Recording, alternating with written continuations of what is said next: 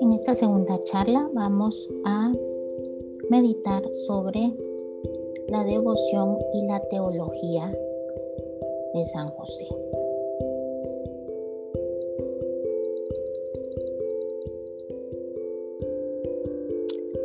Muy bien. Resulta que desde el principio de la iglesia, los primeros años, hasta increíblemente el año 1700, sabemos muy poco sobre la figura y persona de San José. Algo muy rescatable para aclarar cosas que hasta la fecha tenemos confundidas es que ya San Jerónimo y San Agustín negaban lo que San Jerónimo llamaba los delirios de los evangelios apócrifos. Esto fue en el siglo IV. Es a desgracia de estos evangelios que se negaba la virginidad de San José, haciéndolo ver como un viudo que tenía hijos y que era anciano. San Agustín y San Jerónimo negaban totalmente esta posibilidad. De aquí se da un gran salto hasta el año 1600, 1700. Y es gracias a que el estudio, la meditación y la contemplación en la palabra de Dios iba adquiriendo más relieve cada vez la figura de San José. Acompañado, por supuesto, de la piedad popular o censo de fe del pueblo de Dios. En el siglo XVII, fue hasta el siglo XVII, que se da la época de gran desarrollo, descubrimiento y propagación del papel de San José, Padre Nutricio de Jesús, determinándose que no era un elemento accesorio, sino complementario al de María. Esta devoción fue fomentada principalmente por dos ramas de los carmelitas, a quienes se unieron otras congregaciones religiosas, jesuitas, franciscanos, capuchinos, teatinos, cisticenses, por toda Europa y América. En esta difusión influyó sin duda la devoción popular y sus propias manifestaciones como prácticas piadosas, rezo de coronas, de dolores y gozos y la fundación de muchas cofradías. Pero por debajo de la devoción popular robustece este culto una predicación encomiable de notable base teológica y la formación de una literatura sobre temas josefinos, cada vez más sólidamente fundamentada. El impulso inicial a la devoción josefina fue en el siglo XVI, sobre todo por los predicadores y escritores, y cobró un vigor decisivo mediante la entusiasta enseñanza de Santa Teresa de Jesús. Bien se puede decir que la Santa Doctora fue el instrumento providencial que está en el origen del espléndido florecimiento de la devoción josefina. De las palabras de Santa Teresa nos dice, comencé a hacer devociones de misas y cosas muy aprobadas de oraciones, porque nunca fui amiga de otras devociones que hacen algunas personas y que ella percibía incluso como supersticiones. Y tomé por abogado y señora al glorioso San José y encomendéme mucho a él. No me acuerdo hasta ahora haberle suplicado cosa que la haya dejado de hacer. Es cosa que espanta las grandes mercedes que me ha hecho Dios por medio de este bienaventurado santo, de los peligros que me ha librado, así de cuerpo como de alma que a otros santos parece les dio el Señor gracia para socorrer en una necesidad a este glorioso santo San José, tengo experiencia que socorre en todas, en todas necesidades. Y quiere el Señor darnos a entender que así como le fue sujeto en la tierra, que como tenía nombre de Padre lo podía mandar, así en el cielo hace cuanto Él le pide. La imagen teológica de San José había adquirido unos puntos firmes doctrinales ya en el siglo XVI. Se había puesto en evidencia la predestinación desde toda la eternidad de San José y su fidelidad.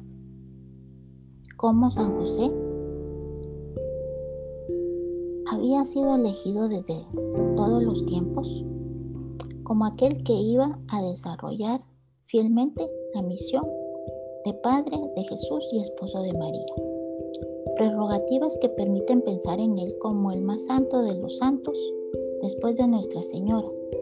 Y asimismo se había puntualizado su virginidad perpetua y su juventud a la hora de contraer matrimonio con Santa María. Estos puntos específicos vamos a irlos eh, meditando, contemplando, profundizando en charlas posteriores, porque son importantísimos para eh, hacernos una adecuada idea de por qué San José tenía que ser virgen, por qué San José tenía que ser joven, entre otras cosas. Sobre esta base teológica, la contemplación y la teología del siglo XVII se ocuparon especialmente en dilucidar la naturaleza íntima de la paternidad de San José como algo que, sin detrimento, como es obvio, de la perpetua virginidad de Santa María, va más allá de los aspectos de simple legalidad y de conveniencias sociales, y que por tanto la relaciona más directamente con el Salvador. Se sabe que una de las visiones que contribuyeron a pensar y hacer ver que San José era un anciano era cuidando la concepción de la virginidad de la Santísima Virgen, lo cual es obvia y evidentemente una herejía. No tenía que ser San José anciano, ni podía serlo, para que la virginidad entre cada, de cada uno de ellos fuera una realidad. También se dan cuenta que no es por el simple hecho de que fuera mal visto que Jesús naciera fuera de una familia y que legalmente José fuera su padre, lo que fuera realmente importante, sino la realidad de la paternidad en todos sus aspectos sobre eh, nuestro Redentor, sobre el Salvador. Esta paternidad es la que permite atribuir a San José un verdadero señorío y, en efecto, llamarle Padre y Señor, como lo hacía Santa Teresa.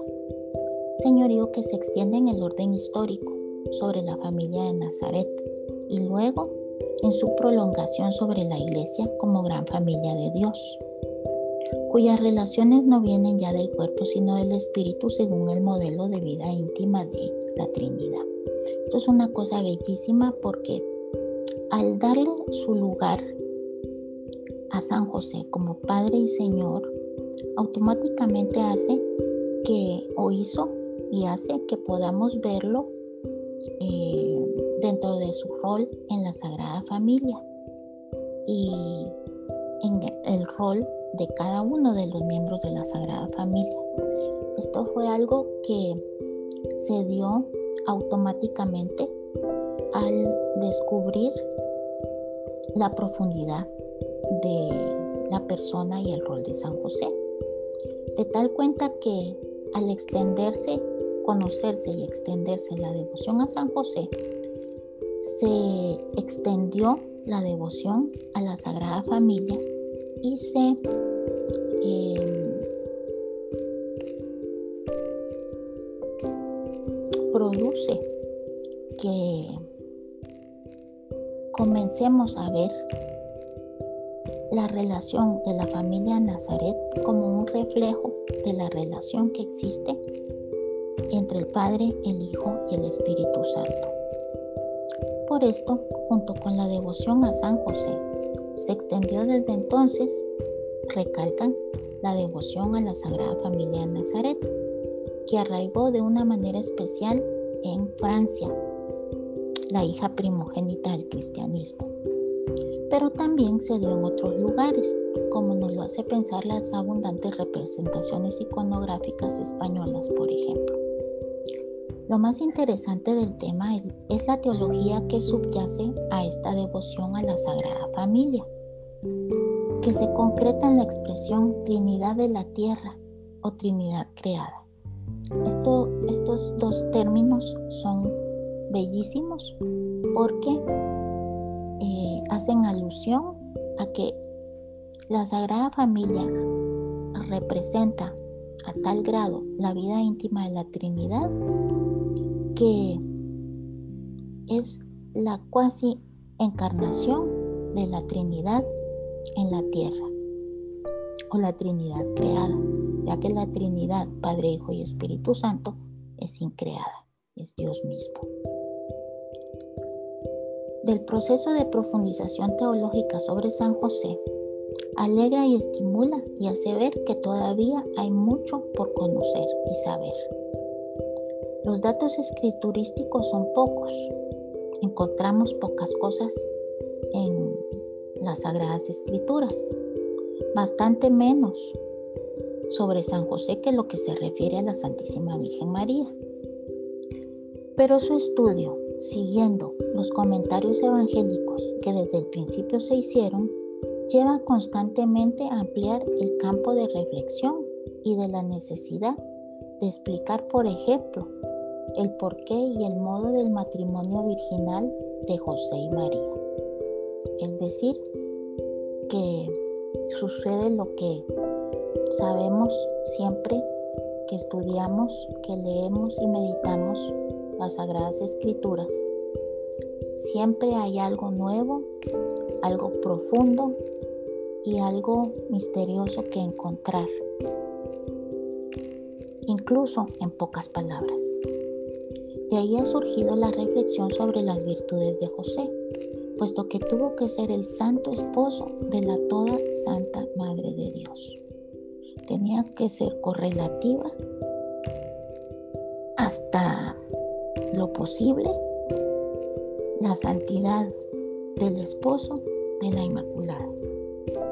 Y si entre las razones que se vienen dando para justificar el matrimonio de la Virgen estaba la de que su esposo tenía una función clara a desarrollar relativa al hijo que nacería de este matrimonio, he aquí que la teología ya ha encontrado una base para explicar la función de San José y esta función por antonomasia es su paternidad, su paternidad real.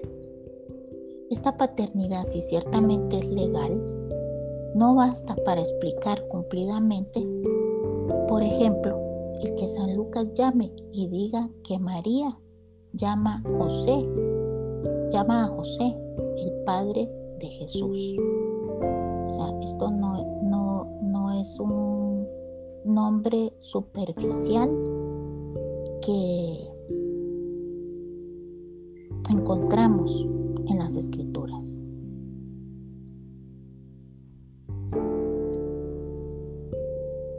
Decimos que hay un gran salto desde la iglesia primitiva sobre el conocimiento de San José hasta el siglo XVI y XVII. Pero después viene toda una etapa contundente que puede referirse a los últimos 200 años.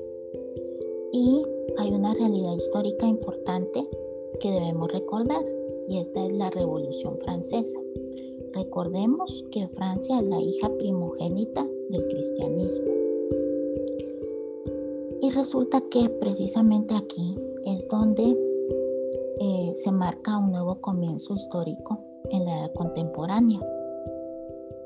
Este es eh, esta, esta época histórica es durante el cuarto siglo comprendido entre los años 1789 y 1815.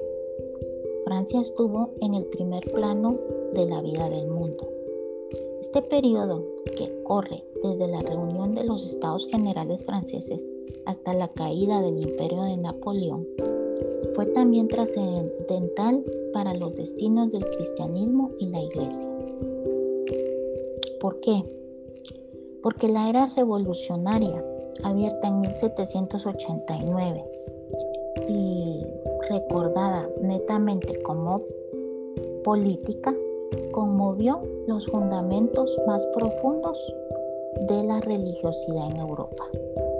La Revolución Francesa, en sus momentos más álgidos, trató de eliminar toda huella cristiana de la vida social.